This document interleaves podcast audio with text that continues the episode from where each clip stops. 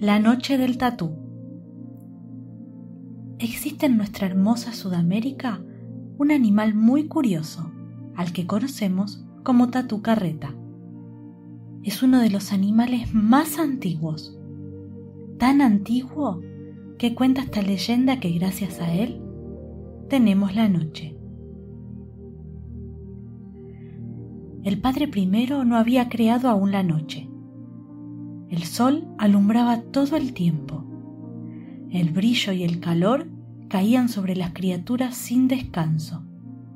No había amanecer ni anochecer, solamente mediodía. Los indios tejieron tupidos techos de paja y bajo ellos colgaron las hamacas, pero no pudieron dormir. Cazar y pescar era la ocupación de los hombres. Cocinar y cuidar a los niños el trabajo de las mujeres. Los indios se quejaban. Nunca podemos sentarnos a cantar junto al fuego antes de dormir. Las mujeres reclamaban. Tenemos que cocinar sin descanso. Como no hay noche, los hombres tienen hambre a cada rato. Un día, Niva, la mamá de un niño llamado Cochipil, descubrió que el ratón tenía una pequeña noche en su cueva junto a la cocina. El ratón tiene noche y nosotros no, le contó al pequeño Cochipil. El niño sintió curiosidad y se acostó en el suelo a mirar la noche del ratón. El animalito robaba algún pedazo de carne o se comía una cucaracha y corría a esconderse en su cueva. Se ponía a dormir bajo su noche envuelto en su cola. Qué buena es la noche del ratón, le dijo Cochipil a su padre, el jefe Nahua. ¿La noche del ratón? ¿Dónde la viste? preguntó Nahua sobresaltado. Allá, cerca del fogón donde cocina mamá, contestó el niño. El ratón tiene noche y nosotros no. Mi mamá dijo lo mismo, observó el chiquito ya que vos conoces dónde guarda su noche el ratón, ¿por qué no se la pedís prestada? Lo intentaré, le contestó Cochipil a su padre entusiasmado. Cuando su madre le dio una de las numerosas comidas del día, guardó los pedacitos de carne más sabrosos. Mientras sus padres dormían una corta siesta en las hamacas, Cochipil se acercó a la cueva del ratón. Con mucho cuidado para no asustarlo, puso delante de la entrada los trocitos de carne. Apenas el ratón asomó su hocico puntiagudo, el niño le dijo con una suave voz, Si me prestas tu noche, te traeré más carne. Al ratón le brillaron los negros ojitos y aceptó. Luego de roer los trozos de carne, salió de sus ojos y de sus orejas un aire negro subió al cielo y empezó a cubrir rápidamente la luz del sol. Y el sol, huyendo de la noche del ratón, bajó por el cielo y se escondió bajo el horizonte. Y fue la primera noche. Los indios vieron caer la dulzura de la oscuridad y se alegraron. Corrieron a sus cabañas a encender una buena fogata para sentarse a cantar y conversar. Luego se tendieron en las hamacas y sintieron que las sombras eran como otro párpado sobre sus ojos. Pero qué poco les duró el descanso. Casi de inmediato empezó a amanecer y el cielo no tardó en llenarse de una luz fuerte que les quitó las ganas de dormir. La noche del ratón es muy corta, dijo Nahua. Hay que conseguirse una noche que dure varias horas para poder dormir a gusto, dijo Ruma, uno de los valientes cazadores. Entonces salieron en busca de otra noche. En medio de la selva encontraron al tapir, comiendo hojas tiernas. Te perdonamos la vida si nos prestas tu noche, dijeron los cazadores. El tapir no quería que le dieran caza y le prestó a los indios su noche de su cuerpo grande y gordo, de sus orejas y de su corta trompa, empezó a salir una noche espesa que cubrió rápidamente el cielo. El sol se puso casi de inmediato, Y fue la segunda noche. Los indios corrieron felices a sus aldeas de paja.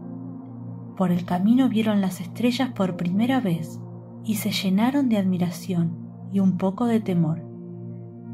La noche es como una gruta llena de ojos, dijo Ruma. Sí, de ojos de tigre, añadió Nahua.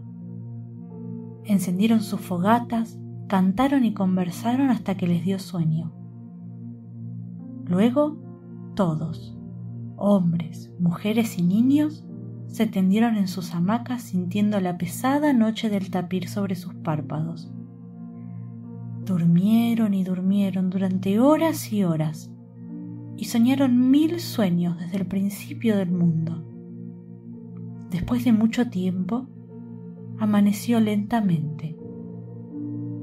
Cuando los indios despertaron, vieron que las malezas y los matorrales del bosque habían cubierto sus cultivos y destruido sus aldeas. Las enredaderas habían trepado hasta sus hamacas y sus techos. La noche del tapir es demasiado larga, dijo Nahua. Tendremos que hacer todo de nuevo, las siembras y las casas, se quejó Ruma. Y Niva lloró. Mi cocina desapareció bajo la maleza y no encuentro por ningún lado ni mis vasijas de cuero ni de paja. La noche del tapir fue un desastre. Sin embargo, los indios no perdían la esperanza de encontrar una noche conveniente. Después de limpiar su cocina y sus cacharros, Niva reflexionó. Cochipil, como niño, encontró una noche muy corta. Los cazadores como hombres otra demasiado larga. Yo, mujer, buscaré la noche que conviene y se fue por los montes hasta que encontró al tatú en su madriguera. Dio unas palmadas para llamar la atención del animal, que no demoró en asomar su afilada cabecita.